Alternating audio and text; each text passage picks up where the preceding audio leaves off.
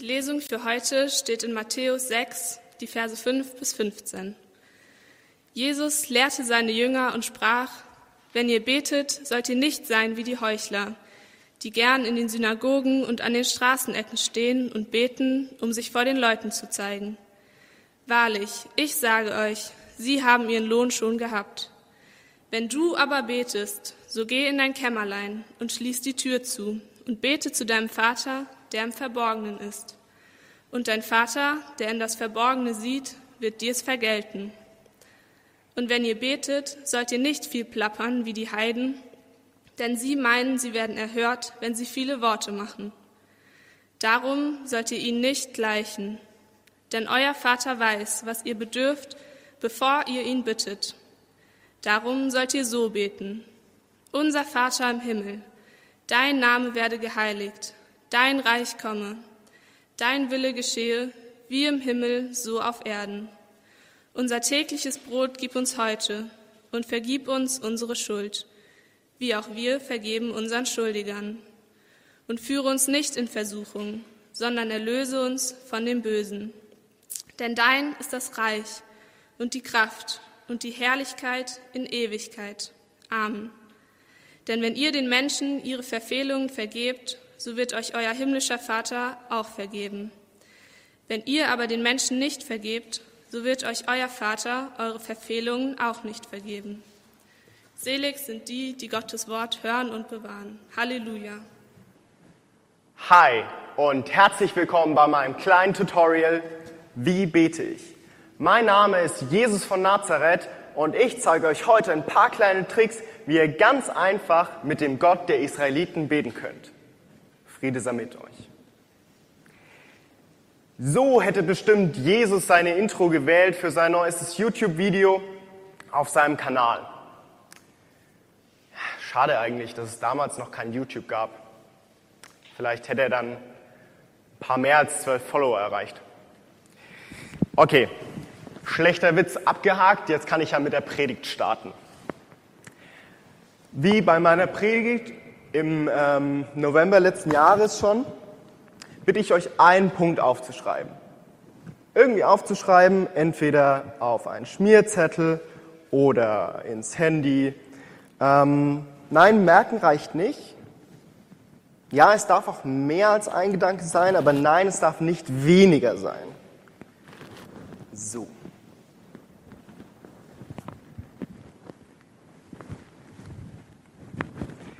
Schauen wir erst einmal in den Predigtext hinein, den Johanna uns gerade vorgelesen hat. Jesus ist gerade mitten in seiner Ansprache, der Bergpredigt. Viele, viele Leute sind gekommen und haben ihm stundenlang zugehört, hingen an seinen Lippen. Und er hat über viele Themen gesprochen. Über das Fasten, über Nächsten- und Feindesliebe und eben auch übers Gebet. Und Jesus ist nämlich der Meinung, dass die damalige Gebetspraxis nicht der entspricht, wie sie eigentlich sein sollte. Damals war es nämlich Praxis oder üblich, dass man sich zu einer bestimmten Zeit an einem bestimmten Ort eingefunden hat, um zu beten und dabei gesehen zu werden. Jesus aber sagt, dass man eben nicht so beten soll, dass jeder einen sieht und dass man für besonders religiös gehalten wird. Nein, man soll gerade da beten, wo niemand einen sieht. Dort, wo die Worte nur, ähm, nur mich, meine Ohren und Gott erreichen. Mit ganzem Herzen und ohne einen anderen Vorteil oder Hintergedanken. Er sagt auch, dass man Gott im Gebet nicht mit vielen Worten überzeugen braucht. Dann schlägt er ihnen vor, wie sie beten können. Und ich kann mir vorstellen, wie die Leute gespannt waren. Und um so ein bisschen Gefühl dazu bekommen, wie die Worte bei den Leuten angekommen sind, versetzen wir uns mal in die Lebenswelt der Juden von vor 2000 Jahren. Damals hat noch kaum jemand sich getraut, ein Gebet zu formulieren. Gott war so groß, so riesig, so mächtig, so heilig, dass sie nicht mal seinen Namen in den Mund genommen haben. So, und dann kommt Jesus und sagt, ja, so sollt ihr beten. Die Leute haben, du hast eine Stecknadel fallen hören.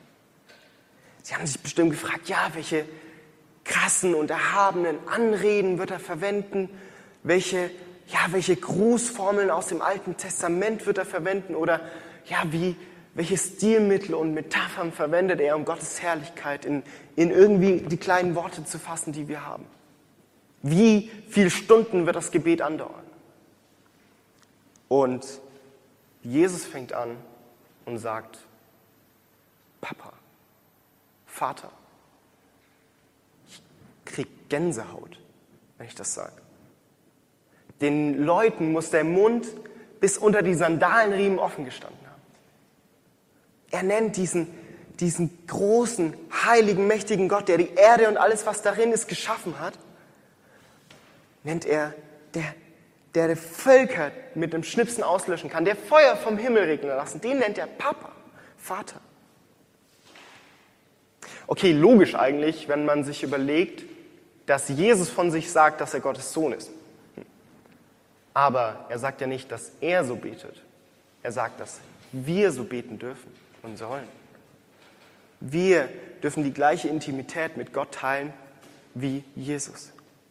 Wir müssen Gott nicht mehr in einem Tempel suchen. Geduckt und ehrfürchtig durch Tempelvorhöfe schreiten, opfernd. Und der Einzige, der Gott wirklich nahe kommen kann, ist der hohe Priester. Einmal im Jahr. Und jeder, der sonst in dieses Allerheiligste geht, der da, wo Gott wohnt, der kommt sofort um. Nein, das ist vorbei. Und das, das wird nochmal deutlicher, als Jesus stirbt. Dann da zerreißt der Vorhang, der das Allerheiligste vom Tempel trennt. In der Sekunde, als Jesus starb, zerreißt dieser Vorhang. Wir dürfen die gleiche Intimität teilen mit Gott wie Vater. Papa, Vater.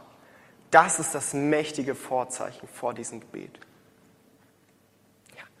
Aber bevor ich jetzt ganz ins Vaterunser eintauche und ihr vielleicht abschaltet, weil ihr schon alles übers Vaterunser im Rallye- oder Konfi-Unterricht gelernt habt, warum eigentlich? Warum erzähle ich euch jetzt nochmal was übers Vaterunser? Was, was ist der Zweck darüber, dafür?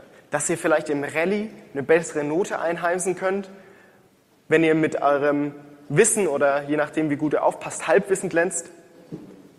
Oder dass wir als Kirche unserem Bildungsauftrag gerecht werden und ihr alle ein bisschen mehr über das Vaterunser Bescheid wisst? Nee. Ich habe das Vaterunser als Konfi natürlich auch auswendig gelernt. Und auch wenn ich damals nach der Konfi schon Christ war, war das nie mein Gebet. Ich habe es immer gebetet und an alles mögliche andere gedacht. An mein Mittagessen, an mein PC-Spiel, daran, wie eine Nabenschaltung funktioniert. Und es gibt einen schönen Witz dazu. Wenn du es schaffst, das Vaterunser zu beten und dich nicht ablenken zu lassen, an nichts anderes zu denken, dann bekommst du 100 Euro. also, ja, locker, easy, klar. Also, äh, Moment. Äh, Vater unser im Himmel, geheiligt werde dein Name, dein Reich. Äh, das Geld eigentlich bar oder überwiesen? Okay, es gibt deutlich bessere Witze, aber ich finde, das trifft so richtig den Nerv. Ich habe damals alles heruntergesagt und da tappe ich mich, tappe mich heute noch dabei, wie ich während des Vaterunsers an alles andere denke, nur nicht daran, was ich sage. Dabei ist das so ein immens intensives Gebet. Und gerade weil das so ein intensives Gebet ist, fokussiere ich mich heute echt nur auf einen Punkt. Es bleiben also noch gute fünf bis sechs Predigten für dich übrig, Jens Martin.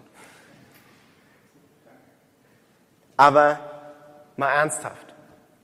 Ich bin der Meinung, wenn wir das Gebet ernst meinen, dann verändert das unser Leben. Und warum, verrate ich euch. Lasst es uns nochmal lesen. Vater unser im Himmel, geheiligt werde dein Name, dein Reich komme, dein Wille geschehe. Dein Wille geschehe. das ist ein Brett. Dein Wille geschehe. Was bedeutet das? Nicht mein Wille geschieht, sondern dein Wille, Gott, soll geschehen. Ich veranschauliche euch das mal. Das hier ist ein Regisseursstuhl. Da hängt das schöne Hemd des Regisseurs drüber. So. Ein Regisseur ist ein Mensch, der sich bei Film und Serien Charaktere ausdenkt. Und am Set sitzen die meisten in so tollen Stühlen und sagen dann, was, wie, wo, wann hin muss und wer wann was zu sagen hat. Das ist der Regisseurstuhl meines Lebens. So, und das hier ist der imaginäre Kreis meines Lebens. Das sind Dinge, die mir wichtig sind, die mich was angehen. Meine Gitarre ist mir wichtig, ich spiele gerne Gitarre, hier ist ein Volleyball, ich spiele auch gerne Volleyball und das ist mir wichtig. Und hier drüben, hier steht Jule. Und ich, ich sitze natürlich hier. So, wenn ich jetzt kein Christ bin, dann entweder sage ich, ja, Gott und Jesus, das existiert doch alles nicht. Das gibt's nicht. Oder ich sage, meine Güte, ja, dann lass Gott und Jesus existieren. Irgendwo da hinten dürfen sie rumspielen. Ist mir eigentlich egal. Die dürfen machen, was sie wollen. Hauptsache, sie haben mit mir nichts zu tun. Wenn ich jetzt Christ werde, dann glaube ich an Gott und Jesus und sage, ja, die sind wichtig in meinem Leben. Die kommen hier in meinen Kreis. Und ja, manchmal ist es so, dass Jesus mir immer wichtiger wird und vielleicht immer näher an meinen Stuhl heranrückt. Vielleicht so, dass er direkt neben mir steht und ich dann zu ihm sagen kann, hey Jesus, du kannst du mir mal einen Rat geben? So in der Situation, mh, hm, da würde ich gerne mal ein paar Meinungen hören. Jesus, was sagst du dazu? Mhm, okay, ja, cool. Dein Wille geschehe. Was ist aber, wenn wir das ernst nehmen? Müsste es dann nicht eher so aussehen? Und wir sagen, Jesus, bitte nimm Platz. Weise mir meine Rolle zu in meinem Leben. Und ich finde das Bild des Regisseurs gerade so schön. Ich höre gerade einen Podcast über eine meiner Lieblingsserien Scrubs. Das ist so eine Krankenhausserie. Und die zwei Hauptdarsteller unterhalten sich so über die ersten Folgen und was sie damals erlebt haben. Und die hatten jetzt schon zum zweiten Mal ihren Regisseur, ihren Producer zu Gast. Und eines fand ich super spannend. Der Regisseur denkt sich die Rollen aus, überlegt, welche Angewohnheiten sie haben, wo sie arbeiten, welche Einstellungen sie haben, etc. etc. Und die Schauspieler werden danach gecastet. Die müssen dazu passen. Und ich finde, bei Gott ist es auch irgendwie vergleichbar. Punkt eins: Gott wird nie etwas von dir verlangen, was nicht zu dir passt, was dich übersteigt. Im Laufe der Serie werden die Schauspieler dann immer mehr zu dieser ausgedachten Person. Sie identifizieren sich damit, so weit, dass sie sogar in der Situation sagen können, was sie was sie in dieser Situation sagen und wie sie sich ähm, verhalten, ohne dass der Regisseur ihnen eine Anweisung gibt. So weit sogar, dass sie sagen können, hey Regisseur, in der, in der Szene finde ich, mein Charakter sollte sich eher so verhalten oder das sagen. Und vielleicht sagt der Regisseur, ja, du hast recht, viel, viel besser. Punkt zwei: Wenn wir Gott auf unseren Regisseursstuhl lassen, dann Jetzt muss ich kurz noch gucken. Müssen wir nicht ständig warten auf eine neue Anweisung, sondern wir können die Rolle leben, die Gott sich für uns erdacht hat. Und Punkt drei, wir haben immer, immer die freie Entscheidung. Wir können mit Gott diskutieren. Wir können sogar sagen, ich setze mich selbst wieder auf diesen Regisseurstuhl und werden dafür nicht gefeuert. Aber ganz ehrlich, meiner Meinung nach, der Regisseur, nicht nur von meinem Leben, sondern von allem, was existiert, hat doch einen viel besseren Überblick als ich. Der weiß schon, in welche Richtung sich meine Rolle in den nächsten Staffeln entwickelt, wie meine Entscheidungen und mein Leben Einfluss haben auf mein Umfeld und wie sich das alles global ver, äh, vernetzt und was das für Auswirkungen global hat. So, jetzt ist es vielleicht so, dass ich sage, ja, ich lasse Jesus, ich lasse Gott auf den Regisseurstuhl meines Lebens. Aber ich habe immer noch kein Skript in meinem Mailpostfach für die nächsten drei Staffeln.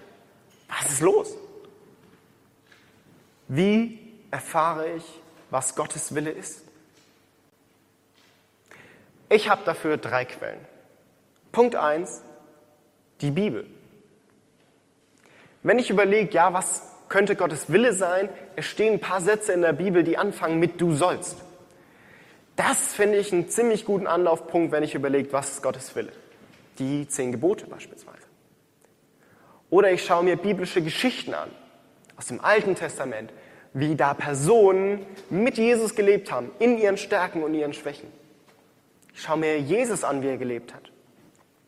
Ich schaue mir die Apostel an und wie sie Briefe geschrieben haben. Lese diese Briefe an die Gemeinden, wie die Gemeinden mit verschiedenen Problemen in ihrer Gemeinschaft umgehen. All das gibt mir ein bisschen Geschmack darauf, was Gott eigentlich für mich vorhaben kann. Und manchmal ist es auch echt nur ein Vers. Ein Vers abseits von jedem Kontext, der mich anspricht, der mich berührt, der mir irgendwie in dem Moment eine Klarheit für eine Situation gibt oder für eine Entscheidung. Zweitens, Gebet. Gott kann auch durch Gebet sprechen. Manchmal, wenn ich bete, dann sortieren sich meine Gedanken. Ich, Gott schenkt mir neuen, klaren Blick auf eine Sache. Oder, und das vergessen, glaube ich, ziemlich viele Christen, Gebet ist nicht nur Reden zu Gott, sondern man sollte auch mal zuhören können, wenn Gott zu einem reden will. So wie Samuel damals, als Gott ihn in der Nacht gerufen hat und er irgendwann gecheckt hat, dass es Gott war, der ihn ruft. Und er sagt, ja, Gott, hier bin ich. Red zu mir. Rede zu mir. Und drittens, sensibel sein auf Gottes Reden im Alltag. Das könnte alles sein. Von einem Gespräch mit einem Freund hin zu ja, Straßenschilder auf einer Autobahn. Auch das habe ich schon mal erlebt. Eine Broschüre, die dir in die Hand fällt oder eine Website, auf die du zufällig gestoßen bist. Einzeln, irgendwie komplett unbedeutend, aber in Kombination können das Brotkrümel auf einer Spur hin in eine Richtung sein. Ja, aber wie weiß ich denn, dass es wirklich Gottes Wille ist? Und das finde ich, das finde ich essentiell wichtig. Denn schon viele Leute haben den vermeintlichen Willen Gottes für ziemlich komische Dinge hergenommen. Für mich sind es die drei Bs, mit denen ich prüfe, ob etwas von Gott ist oder von mir oder mich gar jemand manipuliert. Biblisch. Ist mein Gedanke, meine Entscheidung vereinbar mit den großen biblischen Wahrheiten? Ist sie von Liebe geprägt oder von Zuneigung zwischen Gott und den Menschen und untereinander? Bestätigt. Wenn ich mit anderen Christen darüber rede, über diesen Gedanken, Entscheidung, erfährst du dann Bestätigung oder Ablehnung? Punkt drei, bewährt. Je einschneidender die Entscheidung ist, die du treffen würdest, desto länger würde ich mir dafür Zeit nehmen. Denn wenn Gott der Meinung ist, dass du etwas tun solltest, dann wird er dir das auch wieder bestätigen. Aber vielleicht wenn nicht, nutzt er die Zeit, um dir schon beizubringen, dass das vielleicht nicht der richtige Weg ist. Ich hoffe, ich habe euch mit diesen Gedanken Mut und Lust gemacht, Jesus auf euren Regisseurstuhl zu lassen. Liebe Konfis, dass auch ihr diese Entscheidung treffen könnt für ein Leben mit Gott, wie wir es auf der Karte geschrieben haben, die wir euch zukommen haben lassen. I will follow. Das werden wir gleich auch wieder singen, auch singen. Ich habe das gemacht und ich muss das auch immer wieder machen, weil ich denke, ja, ich könnte es doch eigentlich besser. Aber jedes Mal, wenn ich ihn auf den Stuhl lasse, dann werde ich nicht enttäuscht und schon gar nicht gelangweilt. Das sieht dann ungefähr so aus.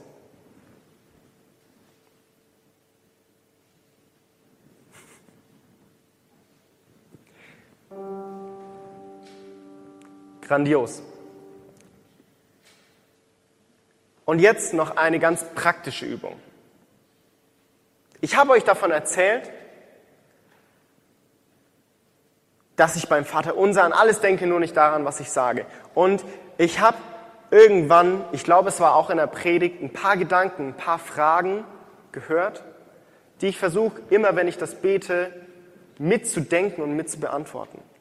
Die Fragen sind nicht komplex, sondern ganz kurz und knackig, sodass ihr, wenn ihr das Vaterunser wieder lest, direkt darauf kommt und auch während des Betens mitkommt. Ich stelle sie euch mal vor.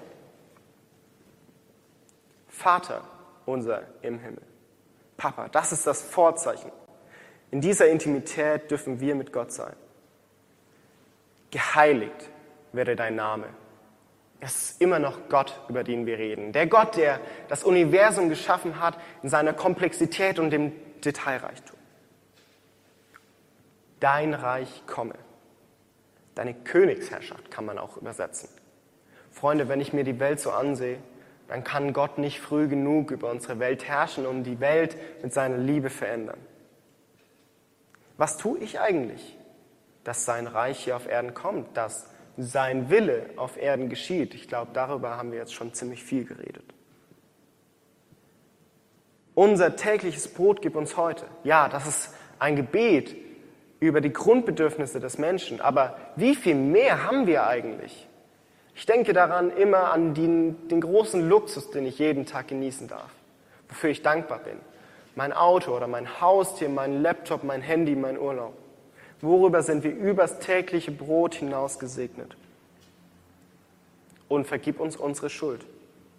Wo sind wir letztens schuldig geworden? An Gott, an anderen. Wo habe ich Mist gebaut? Wie auch wir vergeben unseren Schuldigern. Wo sind andere an uns schuldig geworden? Können wir ihnen vergeben? Und wenn wir es nicht können, können wir Gott um Kraft bitten dafür. Und führe uns nicht in Versuchung. Wo sind wir aktuell versucht? Was sind die Versuchungen unseres Alltags? Können wir dazu beitragen, dass wir etwas weniger versucht werden, sondern von Gott, von dem Bösen erlöst werden? Und alles, was ich gerade gedacht und gebetet habe, lege ich in deine Hand, denn dein ist das Reich und die Kraft und die Herrlichkeit in Ewigkeit. Amen.